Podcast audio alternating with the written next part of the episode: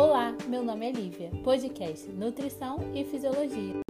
Meu nome é Rafaela. Hoje nosso episódio irá abordar a relação entre a pressão arterial e o consumo de alimentos ricos em sal. É necessário fazer uma introdução da fisiologia do órgão do coração, e não há como falar dele sem falar também do sistema circulatório. O coração bombeia 7.200 litros de sangue por dia e, mesmo fora do corpo, continua batendo. Isso só é possível pois o coração bombeia esse quantitativo através de um sistema fechado de vasos, o qual é composto por coração, vasos sanguíneos e sangue. Esse sistema é conhecido como circulatório. É constituído de uma série de vasos sanguíneos que funcionam como uma espécie de tubo que estão preenchidos por um líquido, o sangue.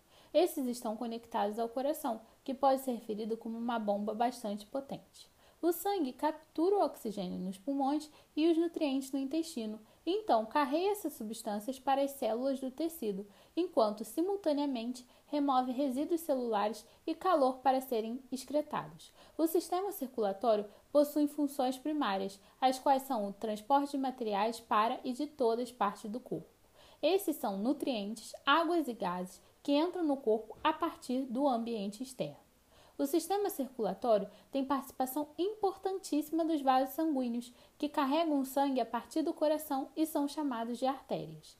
Da mesma forma que os vasos sanguíneos que trazem o sangue para o coração são chamados de veia. Um mecanismo muito importante para o funcionamento adequado do coração são as válvulas, que permitem que o sangue flua em apenas um sentido, sem que inverta o seu fluxo.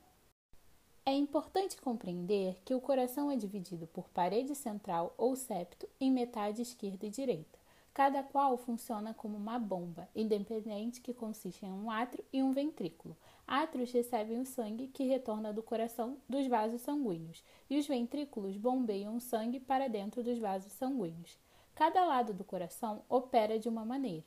O lado direito recebe sangue a partir dos tecidos e envia aos pulmões, onde será oxigenado. Já o lado esquerdo recebe esse sangue recém-oxigenado advindos do pulmão e bombeia para todos os tecidos. Quando a resistência nas arteríolas é alta, o miocárdio deve trabalhar mais para empurrar o sangue para dentro das artérias. O coração é um órgão fascinante, funcionando como uma espécie de usina de força do corpo. É um músculo que contrai continuamente e só descansa em pausas que duram milissegundos entre batimentos a chamada diástole, que é o período de relaxamento do miocárdio, e a sístole, que é o período de contração.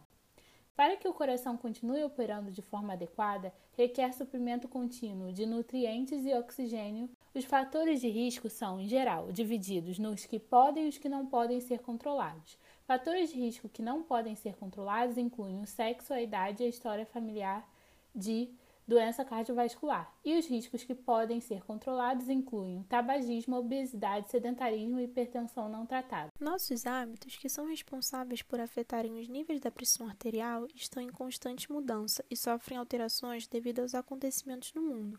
A urbanização, a vida moderna e o contato contínuo, como por exemplo propagandas comerciais, provocam alterações na rotina. Esses fatores resultaram em um aumento do consumo de alimentos industrializados. Diversos desses produtos alimentícios que são amplamente ingeridos pela população são ricos em sódio. Dentre eles sobressaem hambúrguer, embutidos, temperos prontos, macarrão instantâneo, enlatados, entre outros. O sódio é um mineral fundamental para o corpo humano. Ele é responsável pela regulação do volume plasmático, pela contração muscular e a condução do impulso nervoso. No entanto, o consumo excessivo afeta essas funções desempenhadas e resulta no desequilíbrio da homeostase. A principal fonte de sódio na alimentação é por meio do sal de cozinha, que contém por grama 400 mg de sódio.